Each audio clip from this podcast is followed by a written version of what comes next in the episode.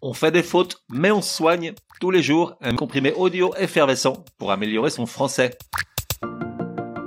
Comprimé numéro 38, quoique en un mot ou quoique en deux mots, écrire sans te planter, tu sauras. Et encore un homophone qui nous rend dingue, quoique en un mot ou quoique en deux mots. Bon, soyons honnêtes, il y en a un des deux qu'on utilise à peine, quoique en un seul mot.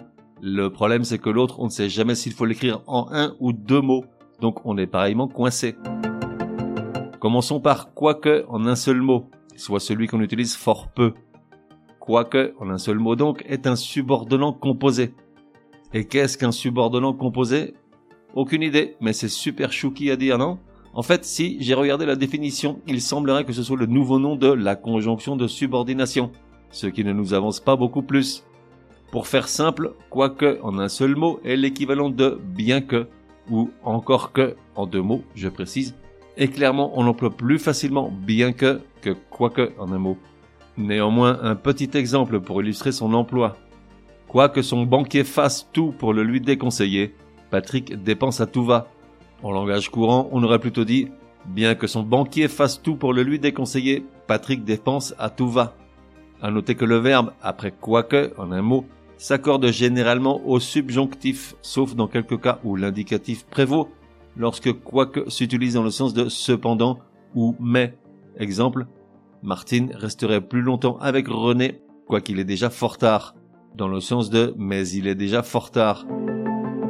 Poursuivons avec quoique, qui s'écrit en deux mots, soit un pronom plus un subordonnant, si tu peux le remplacer par quelle que soit la chose que ou la chose qui, peu importe ce que ou ce qui, Exemple, quoi que Patrick dise, pour Martine, il a forcément tort. C'est-à-dire, quelle que soit la chose que Patrick dise, ou encore peu importe ce qu'il dit. À noter qu'après quoique, en deux mots, le verbe qui suit s'accorde toujours au subjonctif. Résumé du comprimé numéro 38. Pour que ça rentre, comment écrire l'expression quoique en un ou deux mots?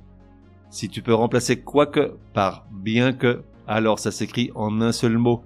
Exemple, quoique porteur d'une bonne nouvelle, Patrick traîne la patte pour rentrer chez lui. On aurait pu dire bien que porteur d'une bonne nouvelle.